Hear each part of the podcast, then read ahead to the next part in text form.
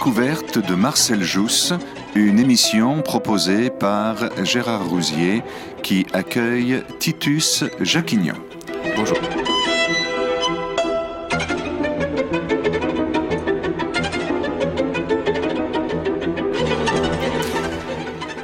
Nous nous retrouvons aujourd'hui, Titus Jacquignon, pour euh, la troisième émission sur euh, Marcel Jousse. Et aujourd'hui, euh, nous allons parler de la méthodologie de Marcel Jousse. Et euh, pour ce faire, nous allons prendre 12 points. Alors au début, ça fait un peu peur, 12 points, c'est énorme, mais vous allez nous expliquer ça très simplement, comme à votre habitude, pour que nous y voyions le plus clair possible dans la pensée de cet anthropologue qui a qui aurait pu révolutionner l'anthropologie s'il avait été davantage médiatisé. Euh, mais qui va peut-être euh, la révolutionner avec quelques dizaines d'années de retard grâce à vous. Euh, Espérons-le. Pour cette méthodologie, la première chose dont vous vouliez nous parler, c'était avant même les fameux 12 points, c'est la notion d'anthropologie compréhensive, pour que nous, pour que nous abordions euh, de, manière juste euh, cette, euh, cette pensée. Alors, est-ce que vous pourriez déjà donc nous parler de, de ce qu'est l'anthropologie compréhensive? Oui, tout à fait. L'anthropologie de Marcel Jousse, c'est avant tout une méthodologie, c'est-à-dire que ce n'est pas quelqu'un qui, comme Lévi-Strauss, aurait écrit une grande œuvre littéraire sur le plan anthropologique, ce qui nuit un petit peu d'ailleurs à, l'accessibilité de Marcel Jousse, c'est quelqu'un d'extrêmement pratique. Et toute son anthropologie, c'est l'imbrication de points pratiques et de champs de bataille, entre guillemets, de, d'espace de compréhension de différents phénomènes humains. Et dans ce cadre-là, l'anthropologie compréhensive, c'est en quelque sorte le cœur de sa démarche. On se souvient de, des paroles de, de l'Évangile, aimez-vous les uns les autres. Et Marcel Jousse est aussi un prêtre. Aimez-vous les uns les autres. Aimer et connaître, en hébreu, en araméen, c'est le même verbe. Marcel Jousse dirait, c'est le même geste. On a gardé ça en français. Joseph connut Marie, au sens où il l'a aussi honoré. On dit en français, il faut embrasser la connaissance. Jousse est dans ce rapport global, corporel à la connaissance. Et très très régulièrement dans, dans ses cours, il dit à ses élèves, il faut que nous nous comprenions les uns les autres. C'est la version scientifique ou anthropologique du, précepte de l'Évangile. Se comprendre les uns les autres, c'est être capable de sortir de ses préjugés, de sortir de ses certitudes, et puis de se mettre à la place de l'autre ou des autres. C'est valable dans le domaine intersubjectif, un individu face à un autre, c'est valable dans le domaine des cultures, des sociétés. Euh, Jousse enseigne dans les années 30 et 40, où il y a énormément de préjugés euh, raciaux, disons-le, entre l'Europe, l'Occident et puis toutes les autres cultures du monde. Jousse enseigne à ses élèves à mettre à bas tous ces préjugés pour comprendre, se mettre à la place du griot africain qui pratique et transmet la tradition orale sur son continent, à la place de l'Indien qui connaît une sorte de langue des signes qui permet aux Indiens de toute l'Amérique du Nord de communiquer entre eux alors qu'ils ne connaissent pas leur langue, euh, les uns les autres. Et donc, il a ce premier rapport, ce, il développe, il enseigne à sympathiser avec l'objet de la connaissance, il enseigne à être aussi plus profondément en empathie avec ceux ou celui que nous voudrions connaître. C'est le début le B à bas d'une connaissance possible. Donc cette anthropologie compréhensive, euh, c'est Marcel Just lui-même euh, qui a employé l'expression et qui, qui l'a mise en avant. Est-ce qu'il a été seul ou est-ce qu'il s'inscrivait dans un mouvement ou bien encore est-ce qu'il a été suivi par la suite? Non, il a été très seul à promouvoir cette anthropologie compréhensive. Je vais faire euh, une analogie avec la sociologie compréhensive qui est un petit peu plus connue maintenant. Mon professeur, Michel Maffesoli, pratique et développe depuis longtemps la sociologie compréhensive dans le cadre universitaire français. Cette sociologie compréhensive est née en Allemagne au début du XXe siècle. Max Weber, Ernst Strunch, l'école de Heidelberg, c'est quelque chose de tout à fait normal et reconnu dans le monde germanique ou anglo-saxon. En France, cette sociologie compréhensive ne se développe vraiment que depuis 10 ou 15 ans elle n'a pas réussi à percer sur le plan scientifique, sur le plan institutionnel, où seule la pensée cartésienne, analytique, était vraiment reconnu et a complètement dominé euh, l'espace intellectuel. C'est aussi la sociologie de Durkheim. Euh, pour Durkheim, les faits sociaux sont des choses. Il faut les étudier, les expliquer, les disséquer. Il faut faire avec les sciences humaines ce que les sciences dures font avec la nature, ce que la physique-chimie fait avec la nature. Et c'est cette ligne-là qui a dominé. Et on retrouve ça avec euh, Marcel Jousse et son anthropologie compréhensive. C'était une démarche empathique qui n'a pas reçu l'écho institutionnel de son époque parce que, à mon avis, il était trop en avance finalement sur son temps dans ce thème-là euh, en particulier. La manière dont, vous parlez de cette empathie nécessaire euh, me fait penser à l'attitude des artistes en face de, l'objet de leur création, où euh, eux, ils ne fonctionnent que de cette manière-là. Peut-être que Marcel Jousse était aussi un artiste. oui, je pense dans son genre. Dans son anthropologie du corps, dans son rapport très physique finalement et psychologique à la connaissance, il y a une partie assez artistique, c'est-à-dire qu'il faut se brancher, se connecter avec l'objet ou le sujet de la connaissance, et c'est avec ce lien que je vais dire affectif qu'on peut commencer, développer un processus qui mènera à un ensemble de questionnements et à une connaissance, une connaissance provisoire. J'ose parler d'essais provisoires d'explication. Et toute l'histoire de la science est une succession de tentatives d'explication qui, à un moment donné, sont dépassées par une explication meilleure, plus efficace. Euh, on pense bien évidemment euh, à l'héliocentrisme de Galilée qui a supplanté le géocentrisme de Ptolémée. Et donc l'histoire de la science est faite de théories et de pratiques provisoires. Alors, nous allons maintenant aborder euh, sa pratique personnelle. la première chose que vous vouliez évoquer euh, lors de nos, de nos, discussions euh, précédentes, vous avez fait allusion aux disciplinarités. Oui, tout à fait. Donc, ce serait le, premier point de sa méthodologie. Alors, qu'entendez-vous par les disciplinarités? Tous les cours de Marcel Jousse s'ouvrent et se concluent par un appel à la collaboration entre les disciplines. Disciplines ethnologiques, pédagogiques, sociologiques, etc. Euh, c'est quelqu'un qui, pour son époque, pour son contexte, parce qu'aujourd'hui c'est quelque chose de plus habituel, prône systématiquement l'interdisciplinarité, c'est-à-dire le décloisonnement, la nécessité sur un point particulier, sur un champ de bataille de la connaissance, de croiser les approches. Il appelait aussi à la liaison des armes, mais nous en reparlerons. Et donc c'est quelqu'un qui a complètement anticipé ce mouvement d'ouverture, qui est le nôtre aujourd'hui, alors que à son, à son époque et plus encore après la Seconde Guerre mondiale, nous avons une tendance à la spécialisation à outrance, une tendance au cloisonnement. Ça, c'est vraiment le côté le plus avant-gardiste de Jousse. Et donc, sa méthode, c'est de dire, nous avons chacun nos disciplines, nous les gardons, mais nous allons nous coordonner sur des points particuliers. Il anticipe aussi sur un certain point la transdisciplinarité. Le concept de transdisciplinarité n'a pas été inventé par Jousse, c'est M. Niculescu qui l'a lancé dans son fameux manifeste de la transdisciplinarité.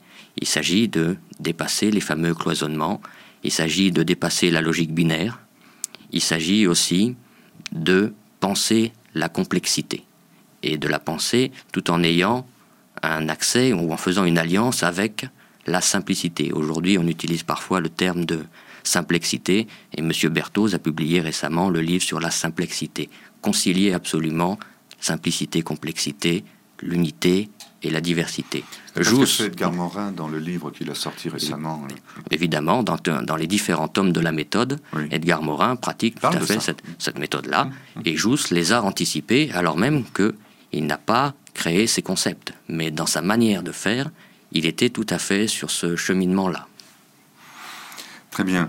Et euh, vous avez parlé de la liaison des armes. Euh, pourquoi le mot arme tout d'un coup euh, au milieu de toute de, cette méthodologie Un des aspects les plus importants de la vie et de l'œuvre de Marcel Jousse, c'est sa carrière entre guillemets militaire. Il était prêtre, il était savant, mais le contexte, contexte historique fait que il a bien fallu qu'il combatte, comme beaucoup de prêtres d'ailleurs, pendant la Première Guerre mondiale en 14-18, et Jousse était à Verdun. Jousse est un officier d'artillerie, il a été euh, capitaine. Il a ensuite, entre les deux guerres, continué sa formation en tant que réserviste et puis il a formé des gens en tant qu'officier. En 1940, il est euh, mobilisé, il a 55 ans, il rejoint son régiment, il se fait, enfin, il recule devant les Allemands comme beaucoup de gens, et puis il est démobilisé, il reprend ses cours et il ne remettra plus euh, l'uniforme militaire. Mais cette partie de lui est très importante parce qu'il a une très grande formation euh, militaire en artillerie, il maîtrise parfaitement les mathématiques et il dit j'ai fait et j'ai appris des mathématiques pour tuer et c'est important entre guillemets sur le plan méthodologique. Descartes aussi était un artilleur. Il a appris des choses en tant qu'officier, tacticien et formateur qu'il va reporter dans le domaine méthodologique en anthropologie. Et un des aspects, c'est cette liaison des armes. Il faut absolument coordonner sur un même front le fantassin, l'artilleur, l'aviation, puisqu'en 14-18 nous avons l'aviation naissante qui va servir à lancer des grenades sur, le, sur les tranchées adverses. Et donc il faut coordonner ces forces pour prendre un point. Il reporte cette logique dans le domaine de la science. Il dit, voilà, faisons cette liaison des armes pour, sur un thème particulier, mettons la psychiatrie, et par exemple telle ou telle maladie, l'amnésie, la praxie, l'aphasie, ce que vous voulez, coordonnons nos forces pour cerner le plus près possible ce que nous voulons savoir. Très bien. Et alors, pour faire euh, cela, il va euh, élaborer des laboratoires euh, ethniques dans lesquels justement il va pouvoir rassembler les différentes découvertes. Oui, je vais préciser. Donc, à partir de là, effectivement, il y a plusieurs champs de bataille, entre guillemets, plusieurs laboratoires où va s'appliquer cette démarche, démarche d'observation, démarche qui implique des manœuvres d'approche, des angles d'approche différentes du réel. Et parmi ces laboratoires, vous avez nommé le laboratoire ethnique. Qu'est-ce que c'est? Nous sommes dans les années 20, 30, 40, nous sommes encore un empire colonial, l'Angleterre aussi, et nous avons des, euh, des peuples colonisés que nous commençons à étudier. Il faut dire les choses, l'ethnologie est en grande partie liée à notre histoire coloniale. Jousse dit, nous devons non seulement apprendre et comprendre ces peuples-là, mais nous devons apprendre d'eux, parce qu'ils ont gardé des choses que nous avons perdues. Et en particulier, cette fameuse question de la tradition orale, qui survivait encore un petit peu dans les campagnes françaises dans les années 20 et 30, mais qui était déjà en cours de disparition, alors qu'en Afrique, elle existe encore et elle est bien vivante. Et Juste nous dit, voilà, nous avons des différents laboratoires ethniques, mettons les Indiens d'Amérique, les, les griots africains, les, les bardes, entre guillemets, serbo-croates qui existaient encore, les traditions, les chants grecs, et ainsi de suite. Et nous devons les étudier, les approfondir, nous devons les croiser les uns avec les autres pour voir ce qu'ils nous enseignent sur les facultés de l'homme de mémorisation, de transmission, que nous, par contre, nous avons plus ou moins oublié ou que nous sommes en train de perdre complètement. C'est là qu'il met en application son observation des gestes, des jeux de l'enfant. Euh, Alors le, la question de l'enfant, c'est un autre laboratoire. Euh, l'enfant, c'est le début de l'humanité, c'est le début de notre connaissance. Et donc, comme Piaget, il va étudier l'enfant depuis, euh, depuis sa naissance jusqu'à son adolescence pour savoir comment spontanément l'enfant s'approche du réel et commence à prendre en lui, à incorporer en lui les connaissances du monde qui l'entoure et comment il fait pour les basculer dans le monde de l'expression. Et l'observation attentive de l'enfant est un très très grand point de la, méthode de Marcel Jousse. Euh, Jousse dit J'ai été meilleur que les autres parce que j'ai mieux observé et mieux compris l'enfant que les autres. Et il a un laboratoire qu'il a fondé en 1932, le laboratoire de rythmopédagogie. Il a énormément d'institutrices qui viennent le voir, des institutrices qui ont ensuite travaillé dans les, les institutions de la République. Et Jousse leur enseigne cette observation de l'enfant en leur demandant de le laisser libre au maximum de ses gestes pour pouvoir comprendre cette gestualité et ensuite réguler les gestes de l'enfant. Et Jousse distingue ce qu'il appelle du dressage et ce qu'il appelle de l'éducation. L'éducation, c'est la régulation des gestes de l'enfant. l'éthique, c'est la régulation des gestes de l'homme. Et puis il y a aussi le cinéma, effectivement. Il est allé en Amérique euh, en 1917, 18, 19, en tant qu'officier d'ailleurs, pour former les Américains au maniement du canon de 75. Et après les avoir formés, il en profite pour faire un tour et il va en Californie. Il travaille dans, un, dans le laboratoire du Mont Wilson et Marcel Jousse a failli être astronome. Et il découvre aussi le cinéma à Hollywood. Et il a une très grande révélation. Et tout au long de sa carrière d'enseignant, il dira, vous voyez, le cinéma, il va avoir un très grand rôle. Un très grand rôle scientifique d'abord. Nous allons pouvoir observer ces fameux gestes de l'enfant avec le cinéma, avec un système de caméra. Et à ce moment-là, nous allons saisir la vie à vif, ce que les livres ou les photographies ne peuvent pas faire, puisque la photographie fixe. Le cinéma, c'est la technologie du mouvement vivant. C'est ça qui l'intéresse. Nous allons pouvoir filmer et enregistrer les gestes des Indiens d'Amérique avant que leur langue, leur langue gestuelle ne disparaisse. Et nous savons qu'aujourd'hui elle a disparu. Nous allons pouvoir filmer, enregistrer des chants, des danses, etc., traditionnels d'Europe avant que ça ne disparaisse. Et il faut le faire vite, parce que Jousse pressentait la disparition quasi intégrale de tout le patrimoine culturel européen. Et malheureusement, il a, il a eu en partie raison. Et le cinéma, pour lui, aura aussi une responsabilité éthique.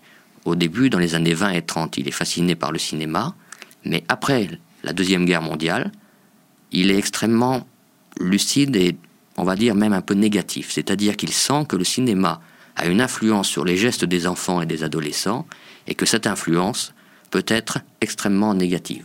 C'est-à-dire qu'il voit le comportement imitatif des enfants et des adolescents par rapport à ce qu'ils ont au cinéma et puis à la télévision qui rentrent progressivement dans les foyers. Et Jousse se dit, le cinéma est en train d'amener les gestes des jeunes dans une mauvaise direction. Et ça, c'est sa responsabilité morale dans le futur. Et Jousse anticipe très bien ce problème-là. Si vous le voulez bien, nous allons faire une première pause. Alors, vous m'avez demandé aujourd'hui de, choisir euh, moi-même les, musiques. Donc, euh, puisque nous venons de parler de cinéma, de gestes, d'expressions euh, gestuelles et également d'une inquiétude sur le chemin pris par la civilisation européenne, mais quelque chose s'est imposé à moi, c'est évidemment les temps modernes de Charlie Chaplin.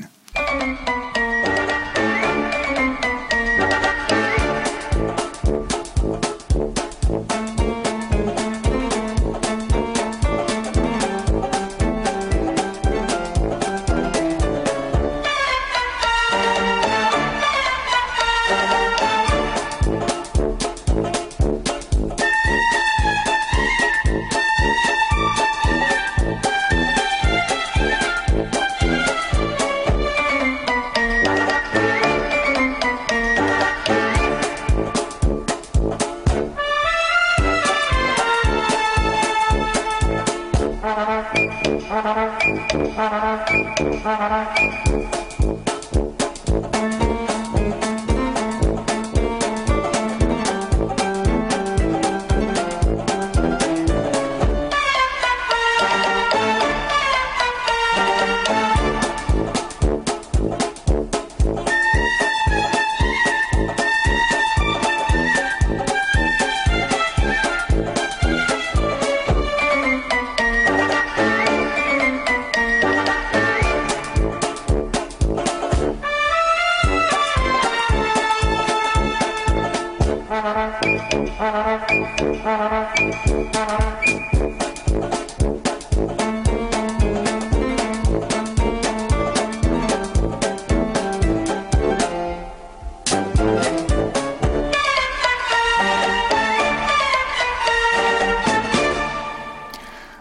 Sur Fréquence Protestante. Nous sommes avec euh, Titus Jacquignon euh, et nous parlons de Marcel Jousse. Nous étions en train d'énumérer euh, les différents points de la méthodologie Marcel Jousse et comme Titus Jacquignon euh, était arrivé à parler du cinéma, de, des idées de Marcel Jousse, de son désir d'utiliser le cinéma pour observer les enfants et de son inquiétude sur l'évolution prise par euh, le monde occidental et notamment l'influence du cinéma qui n'allait plus dans la direction qu'il aurait pu souhaiter, nous écoutions donc la musique des temps modernes de Charlie Chaplin. Alors Titus Jacquignon, euh, poursuivons, si vous le voulez bien, cette énumération, à un moment, Marcel Jousse s'est tourné vers l'observation de différents dysfonctionnements comme euh, les aphasies, les apraxies. Et donc, vous avez inscrit cette observation dans le cadre de sa, méthodologie. Est-ce que vous pouvez nous en parler maintenant, s'il vous plaît? Oui, tout à fait. La question de l'observation, des différents angles d'observation et des différents espaces où elle va s'exercer est extrêmement importante pour Marcel Jousse, et ce d'autant plus qu'il n'a pas toute la technique qui caractérise les sciences d'aujourd'hui, en particulier les sciences cognitives, les neurosciences, euh, qui utilisent l'imagerie médicale pour euh, savoir ce qui se passe à l'intérieur du, corps humain et du cerveau en particulier. Jousse n'a que le sens de l'observation et son intelligence pour pouvoir traquer, entre guillemets, chasser le réel, essayer de comprendre ce qui se passe. Et dans, son, dans sa logique, dans l'anthropologie du geste, pour savoir comment fonctionne la gestualité humaine, une des manières de faire est d'essayer de comprendre comment ça ne marche pas. C'est-à-dire que il va aller voir comment le corps se démonte, apraxie, trouble des gestes, aphasie, trouble du langage, pour essayer de mieux saisir scientifiquement comment fonctionne notre mécanique entre guillemets à l'état normal. Alors Jousse c'est le disciple de Pierre Janet, le fondateur de un des grands fondateurs de la psychopathologie française, le fondateur de la psychologie de la conduite. Il est aussi euh, élève de Henri Delacroix et Georges Humas. Et Henri Delacroix, lui ouvre les portes de la Sorbonne, c'est lui qui va lui permettre d'enseigner à la Sorbonne, il va lui permettre aussi d'aller régulièrement à Sainte-Anne observer les dysfonctionnements psychopathologiques euh, des, des personnes qui sont présentes là-bas, et il va, à partir de là, essayer d'en tirer un certain nombre de conclusions sur le rapport entre le geste et le langage. Et Marcel Jousse est un des premiers à dire le geste et le langage sont intrinsèquement liés, donc il serait logique que la question des aphasies, troubles du langage, et des apraxies, troubles des gestes, soient intrinsèquement liés et qu'il faille absolument les étudier ensemble. C'est donc ce qu'il fait, et il va former deux élèves, le docteur Morlas et le docteur Ombre l'un se spécialisant dans les apraxies, l'autre dans les aphasies, et ils vont poursuivre dans cette voie. C'est une voie très innovante que d'ailleurs euh, Delacroix et Dumas euh, ont tout à fait reconnu. S'il y a bien un milieu qui a reconnu assez immédiatement euh, les travaux originaux de Marcel Jousse, c'est le milieu de la toute jeune psychanalyse française, très brillante, très dynamique dans l'entre-deux-guerres, qui va être euh, qui va être dépassée, éclipsée par le succès de Freud par la suite et puis le succès de Jacques Lacan, ce qui fait que nous avons un petit peu oublié les noms que je viens de citer. Et parmi les, cas euh, qu'il va rencontrer, il en est un tout à fait exceptionnel, qui va d'ailleurs prochainement faire l'objet d'un film, euh, si je ne me trompe pas. C'est le cas de Marthe et Marie Hurtin. Voilà, c'est le cas, effectivement, d'une sourde, muette et aveugle. En Amérique, nous avons le cas Hélène Keller, qui est le, correspondant américain de, de, la personne française. Ce cas exceptionnel permet à Marcel Jousse d'aller beaucoup plus en profondeur dans son essai de compréhension de la mémoire, du langage et aussi la question du symbole ou du signe.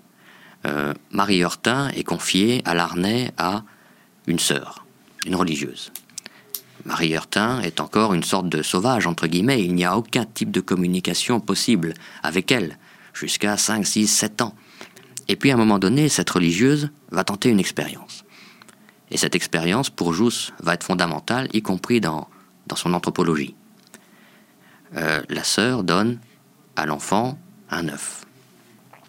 Et puis, elle lui retire l'œuf et elle arrive à lui tracer dans la paume de la main le geste caractéristique de l'œuf, le mimème, dirait Marcel Jousse, c'est-à-dire une forme ovoïde dans, la paume de la main. Et puis elle s'en va. Elle fait l'expérience deux, trois fois. Et à un moment donné, l'enfant, qui n'a pour l'instant jamais communiqué avec personne, parvient elle-même à retracer à l'intérieur de la paume de sa main le dessin caractéristique de l'œuf pour qu'on lui amène un œuf. L'expérience est réussie, c'est la naissance du signe, c'est la naissance de la première forme de communication entre ces deux humains, même s'il y en avait un qui n'avait pas encore atteint, entre guillemets, son stade d'humanité, puisque il n'y avait aucun rapport intersubjectif. Et on refait la même chose avec les autres objets jusqu'à ce qu'on arrive à un système d'intercommunication entre Marie Hortin et, ses semblables, les sœurs de, de Larnay. Et nous avons le même type d'expérience avec Hélène Keller. Et Jousse est fasciné par cette expérience. Il dit, voilà, nous avons la marque scientifique que le signe, la, sémiologie, dirions-nous, est le propre de l'homme, qu'une anthropologie, c'est une anthroposémiologie. C'est la naissance du signe par le corps qui permet d'établir un premier pont, le premier pont de la connaissance. En l'occurrence, c'était de la connaissance ou de la compréhension entre deux personnes. Et ce pont, nous allons ensuite le développer à l'échelle de l'histoire humaine pour inventer des systèmes de signes qui ne sont pas abstraits, qui ne sont pas si arbitraires que ça. Les idéogrammes ne sont pas arbitraires, les, hiéroglyphes ne le sont pas non plus, et ces systèmes de signes vont nous relier à la réalité. Alors, quand vous disiez que euh, Marie Hurtin n'avait pas encore atteint le stade de l'humanité, euh, alors, elle, en était où? Elle était quoi? Elle était quoi pour Marcel Joss à ce stade-là? Elle était une forme de, de monstre, entre guillemets. C'est-à-dire qu'à partir du moment où il n'y a pas de langage, il n'y a pas de communication, il y a, elle était enfermée dans son propre mur. Et est-ce qu'on peut parler d'humanité, même si physiquement et juridiquement c'est un être humain? Mais il manque tellement de, de critères, de paramètres. Est-ce qu'on peut parler d'humanité lorsqu'on est enfermé à ce point Et c'est la naissance du signe dans la main de cette jeune fille qui brise les murs et qui lui permet d'accéder à l'autre. Et c'est ça qui est important chez Jousse la naissance physique du signe et puis l'accès à l'autre.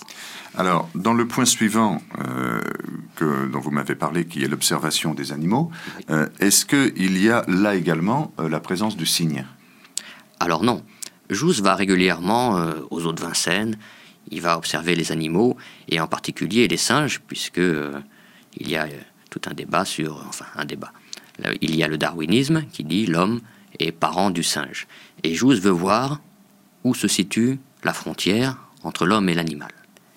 Il va observer euh, les chimpanzés, les gorilles, il a même un, copain, entre guillemets, le, un gorille qui s'appelle Albert, qui va voir régulièrement, il essaie de lui faire faire des gestes, de lui apprendre certaines choses, et assez rapidement, il dit, voilà, le gorille s'arrête là où commence l'enfant. L'enfant mime le réel. L'enfant symbolise. Il est capable de reproduire in absentia une présence. C'est là où l'animal, quel que soit l'animal d'ailleurs, s'arrête. Et donc ce mimisme, cette faculté de symbolisation physique qui est présente spontanément chez l'enfant, marque une frontière infranchissable entre l'anthropoïde et l'anthropos. Alors, il a observé les gestes et les jeux de l'enfant, il a observé les dysfonctionnements euh, les aphasies, les apraxies, pour voir quand les choses ne fonctionnent plus, euh, s'il y avait moyen de comprendre par là comment elles fonctionnent quand c'est normal. Il a observé les animaux, et puis il souhaite également observer son propre milieu. Oui, il y a un socratisme chez Jousse. Connais-toi toi-même et tu connaîtras les autres. Jousse disait Comprenez-vous vous-même afin de mieux comprendre les autres. C'est valable sur un plan individuel et c'est valable sur un plan collectif. Sur le plan individuel, ce serait une forme de psychanalyse, sauf que là, c'est la démarche est plutôt anthropologique. Il faut prendre en main, saisir ses propres préjugés, ses propres certitudes, ses obstacles psychologiques, et puis surmonter d'étape en étape les, barrières qui, existent à l'intérieur de nous-mêmes et qui nous empêchent de mieux embrasser la connaissance, de mieux nous approcher du réel, que ce soit le réel humain ou euh, la nature. Ça, c'est la première chose. Elle est individuelle. Et puis, ça marche aussi sur le plan sociétal et sur le plan culturel. Il faut surmonter nos préjugés culturels. Nous sommes, encore une fois, dans les années 30. L'Europe est au centre du monde. Elle domine le monde grâce aux empires français et anglais en particulier. L'Amérique est déjà une grande puissance. Et toutes les autres cultures, africaines, indiennes, chinoises, etc., sont considérées comme des culture primitive. Ce sont les mots de l'époque. Et euh, Lévi Brûle, qui est un grand ethnologue français, parle de mentalité prélogique, parce que la, seule rationalité qui existe, c'est celle des Européens qui ont développé une civilisation supérieure, entre guillemets. C'est véritablement la mentalité de cette époque. Jousse dit Non, ça, tout ça, je le mets à bas, ça n'a aucune valeur scientifique. Et il faut comprendre ces autres cultures, comprendre les idéogrammes chinois, comprendre le système des signes des Indiens d'Amérique, exactement comme on voudrait étudier une culture européenne en, les mettant au même niveau et en essayant de se mettre à la place de ces cultures-là. On en revient à l'empathie dont je parlais tout à l'heure. Si on veut comprendre, tout simplement étudier correctement la civilisation chinoise, non seulement il faut la reconnaître comme une grande civilisation, ce qui n'était pas forcément le cas à l'époque, mais il faut l'aimer. Et à partir de là, on est branché, connecté avec cette civilisation, et puis on essaie de, se, de rentrer à l'intérieur de ce monde étrange et étranger, et puis de tracer scientifiquement nos propres repères. Alors nous allons faire une deuxième pause, si vous le voulez bien, et euh, puisque euh, comme je l'ai dit tout à l'heure, vous m'avez demandé de choisir les musiques. Euh, en écho à euh, ce que vous venez d'évoquer, l'observation de son milieu traditionnel, toujours par le cinéma et par un grand artiste du geste, j'ai choisi la bande originale du film Mon oncle de Jacques Tati.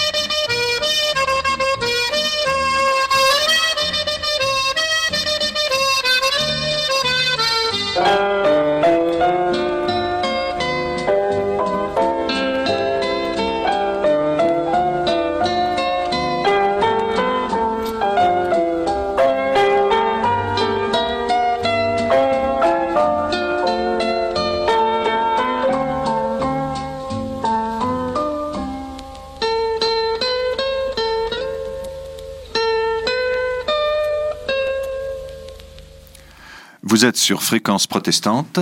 Euh, nous parlons de Marcel Jousse avec Titus euh, Jacquignon, qui nous parlait euh, dans la méthodologie de Marcel Jousse de l'observation du milieu dans lequel on se trouve, de l'observation des civilisations différentes. Et nous avons donc passé la musique d'un film de Jacques Tati, grand observateur devant l'éternel du monde dans lequel il évoluait. Oui, Jacques Tati a parfaitement observé la société française de son époque. Euh, Jousse aussi, euh, sa méthodologie consiste à mettre en miroir l'observation de sa culture traditionnelle, il était d'un milieu paysan de la Sarthe, et l'observation de notre société moderne, tradition, modernité. Qui étions-nous et que devenons-nous? Euh, Jousse dit qu'il a appris l'essentiel des choses importantes de sa vie lorsqu'il était enfant et adolescent, dans son terroir d'origine, au contact de ses paysans, et en particulier ce sens de l'observation, observation qui n'est pas simplement visuelle, mais observation par tout le corps, observation de la nature et des autres. Ce, regard ou cette perspective paysanne, il la reporte aussi dans le domaine des sciences, ce que faisait Pierre Janet. Euh, Jousse, dans ses cours, dit euh, Vous dire que je suis le disciple de Pierre Janet, c'est vous dire que je suis d'avant tout un paysan. C'est le paysanisme de Jousse.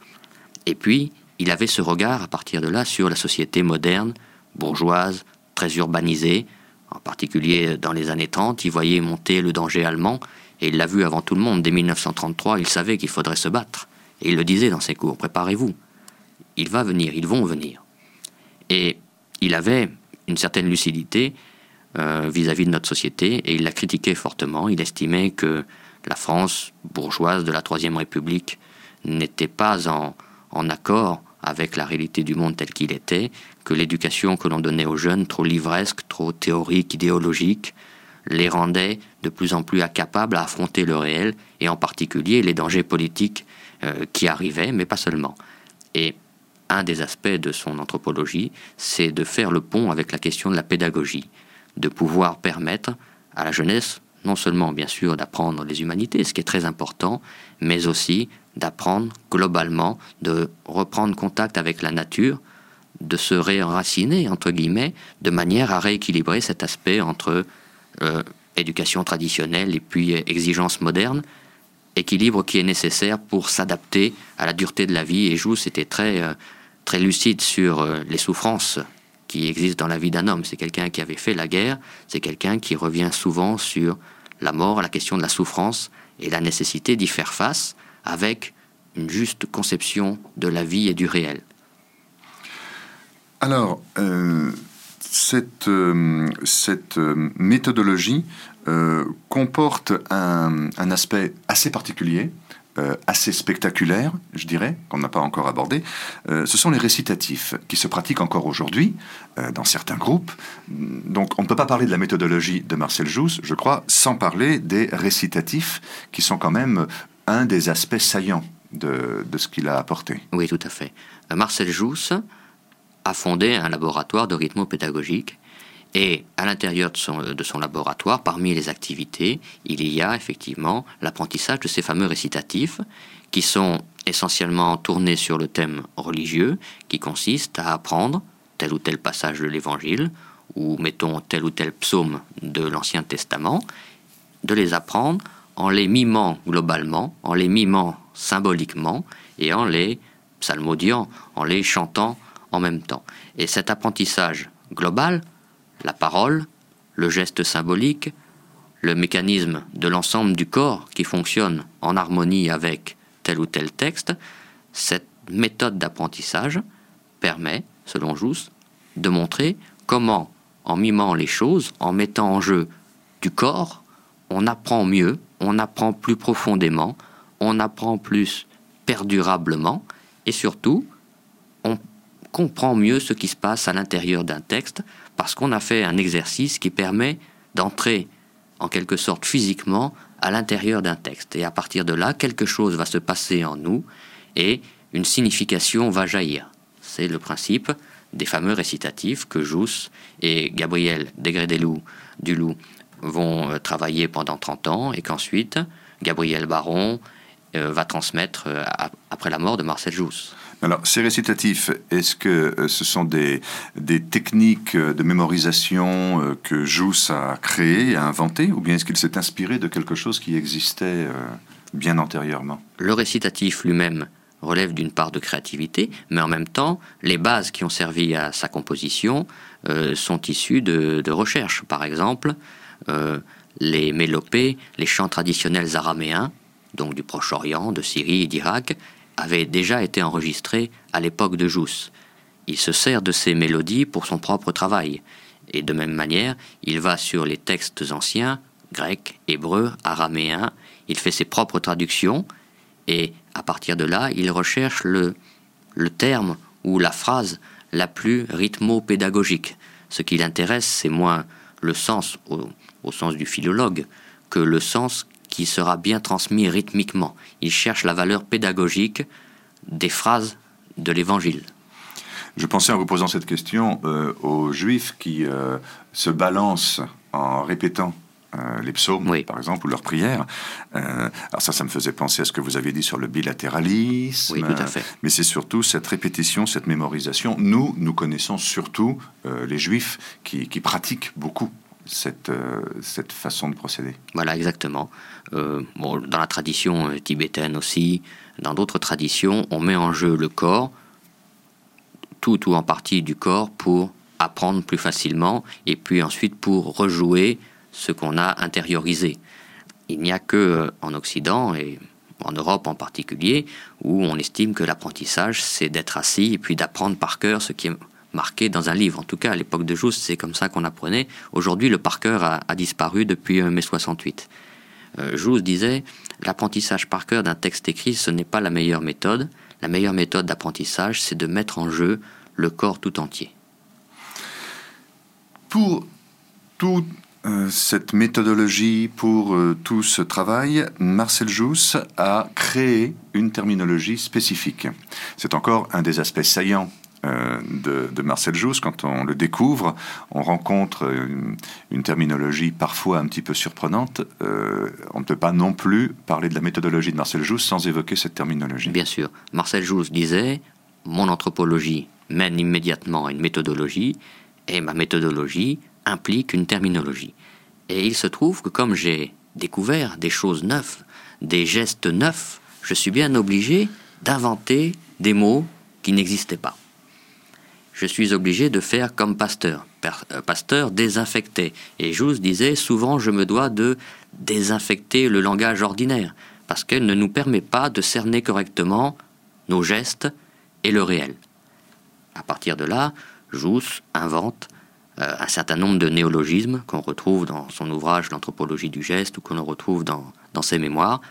Il est vrai que ces néologismes, tous ces mots en isme, ne facilitent pas l'accès à la compréhension de Marcel Jousse, en tout cas pas au premier abord. Ils, ils sont quand même, ils relèvent quand même d'une logique assez simple. Par exemple, euh, Jousse prend deux mots, l'algèbre, tout le monde sait ce que c'est, et la nécrose. Et il forme un troisième mot, l'algébrose. Et avec l'algébrose, il dit Je parle de la mort du langage, de ce langage qui est devenu tellement abstrait, de ces moulins qui tournent tellement à vide qu'on n'a plus aucun rapport avec le réel. C'est notre maladie, en particulier nous, euh, Européens et nous, Français. Nos mots, nos phrases, nos grandes théories ne sont plus ajustés à la réalité des choses, à la réalité de la vie. Et donc c'est une maladie, il l'appelle l'algébrose. Et c'est comme ça pour tous les néologismes qu'il forme à partir de jeux de mots assez simples à comprendre. Mais comme il y en a beaucoup, euh, je, sais que ça ne facilite pas l'accès à Marcel Jousse. Alors, est-ce qu'on pourrait essayer de reprendre euh, l'ensemble de tout ce que vous avez évoqué pour en voir l'unité? Parce que c'est toujours la difficulté, bien sûr, quand on montre de nombreux aspects d'une méthodologie, euh, au bout d'un moment, on peut se perdre dans le foisonnement ou dans l'éclatement de tous ces aspects. Donc, on a parlé des disciplinarités, des laboratoires ethniques, enfin des laboratoires en général, hein, qui comprenaient les laboratoires des Indiens, euh, euh, des, des, Africains.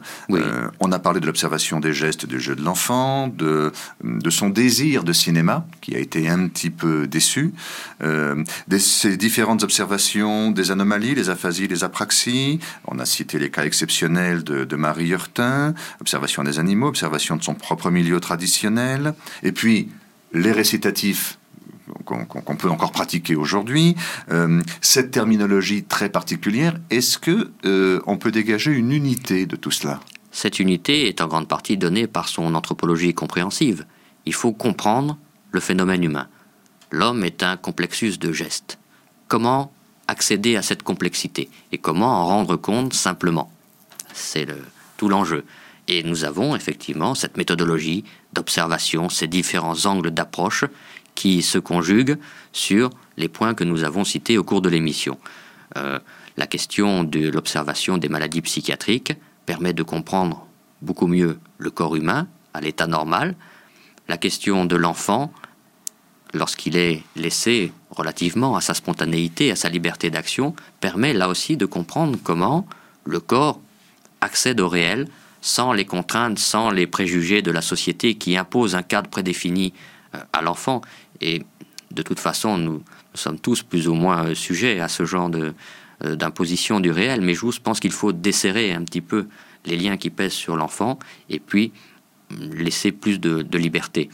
Et cette observation nous en apprend aussi sur l'anthropos, sur l'anthropologie cognitive. Comment, quelles sont nos facultés profondes, presque biologiques, qui nous permettent de connaître. Et parmi ces facultés, il y a celle qui, pour Jousse, est la plus fondamentale, c'est celle de se mettre à la place d'un objet et puis d'essayer de le mimer, ou plus exactement de mimer le trait le plus saillant de cet objet, le geste caractéristique d'un objet, d'une situation ou d'une personne. Et c'est ce que fait l'enfant spontanément. Ensuite, l'enfant passe au dessin. L'enfant n'écrit pas spontanément, mais il dessine spontanément. Et ça, pour Jousse, c'est très important. Ça rejoint l'expérience dont nous avons parlé sur Marie Hurtin et la naissance du signe, une naissance physique et psychologique du signe qui permet l'intercommunication et ensuite, lorsque le système de signes est plus complexe, ça nous amène à la question plus vaste de la connaissance. La question, euh, bien évidemment, des laboratoires techniques, c'est celle finalement du comparatisme. Et dans les sciences humaines, nous avons euh, un critère euh, quand même essentiel, c'est celui du comparatisme. En l'occurrence, ça se passe sur le plan ethnographique avec Marcel Jousse. Approfondir chaque culture et puis croiser les approches, croiser les résultats pour essayer de saisir ce qu'il y a d'essentiel et apprendre auprès de ces cultures étrangères. Je vous propose à nouveau euh, une petite pause. Alors euh, maintenant nous allons entendre euh, un extrait de la bande originale du film de Pierre Etex Yo-Yo. dans ce film, Pierre Etex, lui, non seulement observe l'humain, mais il l'observe avec une certaine poésie, et je crois que nous sommes en pleine anthropologie compréhensive.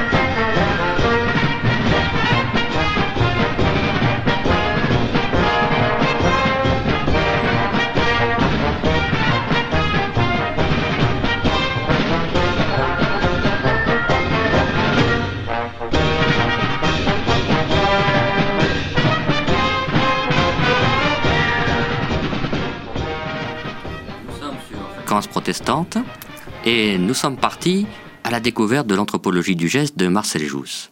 Et justement, cette logique gestuelle m'amène à vous, Gérard Rousier. Je sais que vous êtes comédien, je sais que vous êtes formateur, je sais que vous avez joué le, le rôle de Marcel Jousse donnant un cours à l'école d'anthropologie, et j'aurais aimé savoir comment vous avez découvert l'anthropologie vivante de Marcel Jousse. Alors, au départ, euh, j'avais ma propre pratique euh, théâtrale. Donc là, on inverse les rôles. Hein. Vous avez bien compris, chers auditeurs de fréquence protestante, qu'on fait une pirouette et c'est maintenant Titus Jacquignon qui m'interroge pour les 4-5 dernières minutes qui nous restent. Euh, donc, dans ma pratique théâtrale, je me suis trouvé à expérimenter l'action d'un geste sur l'état intérieur pour créer les émotions d'un personnage, ce qu'on appelait entre autres le geste psychologique, par exemple chez Michael Chekhov, qui est un, pédagogue qui a, qui a été un grand enseignant euh, du théâtre. Euh, j'ai euh, travaillé sur les textes bibliques. Mon cheminement m'avait amené à travailler sur les textes bibliques. Donc j'ai travaillé sur la manière dont une parole forte, vibrante, vivante vient éveiller des échos à l'intérieur de la personne qui répète cette parole, qui la goûte, euh, euh, en travaillant euh, selon les exercices de Durkheim, mais pas Émile Durkheim dont vous parliez tout à l'heure, mais Karl Fried Durkheim, qui était un enseignement en quelque sorte sur le chemin spirituel, un des, des un des chemins proposés. J'ai découvert certains gestes archétypaux euh, qui euh, représentait finalement toute une famille de gestes de l'être humain. Et euh, ces différentes approches m'ont amené quand, à mon tour, j'ai enseigné, j'ai enseigné le théâtre, et puis j'ai monté des, des, ateliers sur les textes bibliques, à utiliser certains de ces outils. Alors, on m'avait dit déjà depuis bien longtemps, euh, mais euh, euh, est-ce que tu connais Marcel Jousse? Ton travail nous fait penser à Marcel Jousse, l'importance de l'expression par le geste de l'état intérieur. moi, je ne me situe évidemment pas en anthropologue, mais le fait de travailler sur des gestes pour que ces gestes amènent intérieurement ce que le texte de l'auteur m'avait suggéré, évidemment, les liens étaient patents. Et euh, un jour, dans un, atelier euh, biblique, euh, un, participant arrive, il s'appelle Rémi Guérinel, il participe à l'atelier et à la fin, il me dit, mais c'est du jousse. Euh, c'est du Jousse vivant. Enfin bon, il me fait tout, un, tout un commentaire sur ce travail. Et euh, Rémi Guérinel, euh, lui, travaille avec l'association Marcel Jousse. Il est lui-même un spécialiste de, de Pierre Janet. Et, et il avait l'idée depuis longtemps de, de faire jouer euh, un cours de Marcel Jousse, puisque Marcel Jousse dit lui-même euh, la lettre euh, imprimée ne peut pas suffire, il faut l'interprétation, il faut la voix, le rythme, le souffle, le geste. Or, curieusement, paradoxalement, on a parlé tout à l'heure de l'intérêt de Marcel Jousse pour le cinéma, on n'a aucun document visuel de Marcel Jousse, on ne le voit pas en mouvement. On a quelques photos, Mais on ne le voit pas en mouvement. Alors évidemment, je n'allais pas, moi, euh, euh, réinventer euh, la gestuelle de Marcel Jousse, que je ne connaissais pas, mais Rémi Guérinel et donc l'association Marcel Jousse m'ont proposé de jouer un cours euh, de Marcel Jousse. Pour ce faire, je suis rentré dans son langage, dans ses néologismes, ah là là. Ah euh, et, euh, et puis j'ai eu la chance de rencontrer Albert Petit, qui est un des derniers élèves qui, de, Marcel Jousse, qui a pu me donner quelques tuyaux, hein, en quelque sorte, sur sa manière d'entrer, de regarder son public, etc. etc. Et, et l'aboutissement de tout ça a été donc effectivement un rejeu d'un cours de Marcel Jousse. Voilà comment moi je me suis trouvé à découvrir euh, plus profondément Marcel Jousse et en apprenant par cœur ce cours, en le travaillant, j'ai compris ce que voulaient dire ces différentes personnes qui, depuis un peu plus de 20 ans maintenant, me disaient régulièrement Mais tu devrais lire Marcel Jousse, est-ce que tu connais Marcel Jousse Alors j'avais lu, euh, à force d'en entendre parler, j'avais lu La Menducation de, Marcel Jousse. Et alors là, on est effectivement euh, en plein dans un travail très proche du travail que je propose avec le texte biblique qui est effectivement de prendre un verset, de prendre une parole, de la répéter en étant tourné vers l'intérieur et en, en portant l'attention sur tous les effets de cette parole, tous ces échos sur nous, d'une part. Et d'autre part, prendre un geste, le répéter, observer comment ce geste informe transforme, modifie profondément l'état intérieur d'une personne. Voilà les connexions jusqu'à cette rencontre avec vous, Titus Jacquignon, lors d'un colloque sur Marcel Jousse qui nous a amenés ici. Exactement. Donc vous avez lu la, la mendication de la parole de Marcel Jousse, c'est effectivement l'interprétation anthropologique finalement de, l'Eucharistie et de la transubstantiation. Je rappelle que Marcel Jousse est prêtre et jésuite, et je pense qu'il y a aussi un rapport avec euh, les exercices spirituels qu'il a, qu'il a fait durant son, son, toute sa période de séminariste. Euh, nous avons vu euh, l'apport scientifique de Marcel Jousse au cours de ces trois émissions. Qu'est-ce que vous pourriez me dire sur l'apport éventuel pour aujourd'hui de Marcel Jousse dans le milieu artistique qui est le vôtre?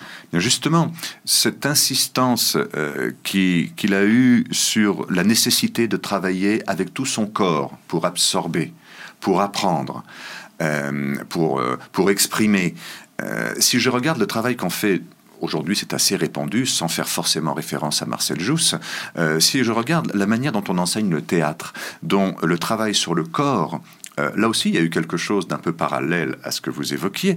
le travail sur le corps aujourd'hui est essentiel dans la formation des comédiens il y a 50 ans, c'était loin d'être le cas. On apprenait le texte, on le déclamait sur un certain rythme, selon certains codes. Hein, si on écoute des enregistrements des acteurs de la comédie française des années 40, 30, 40, c'est assez édifiant. Hein. On parle comme ça, et le geste ample, etc. etc.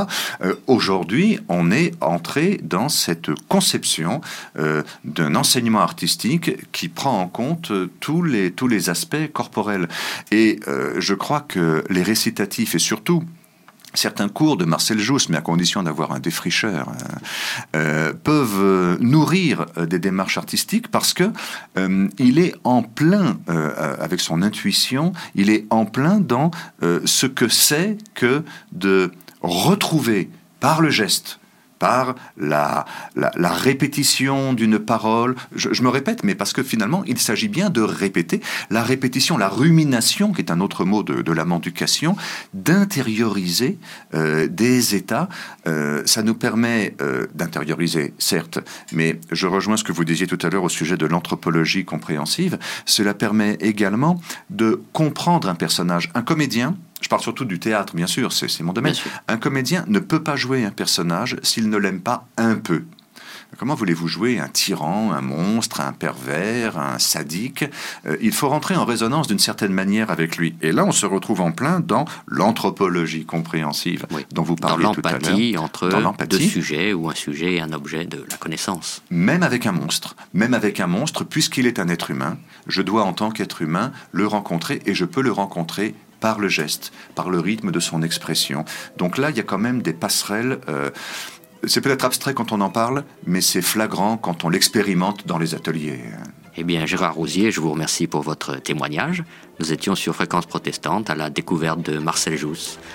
Mais c'était tout de même une émission sur Marcel Jousse dont l'invité était Titus Jacquignon et nous nous retrouverons euh, lors de notre prochaine émission pour parler de la préhistoire telle que Marcel Jousse nous en a parlé. Au revoir Titus Jacquignon. Au revoir Merci. Gérard Rosier.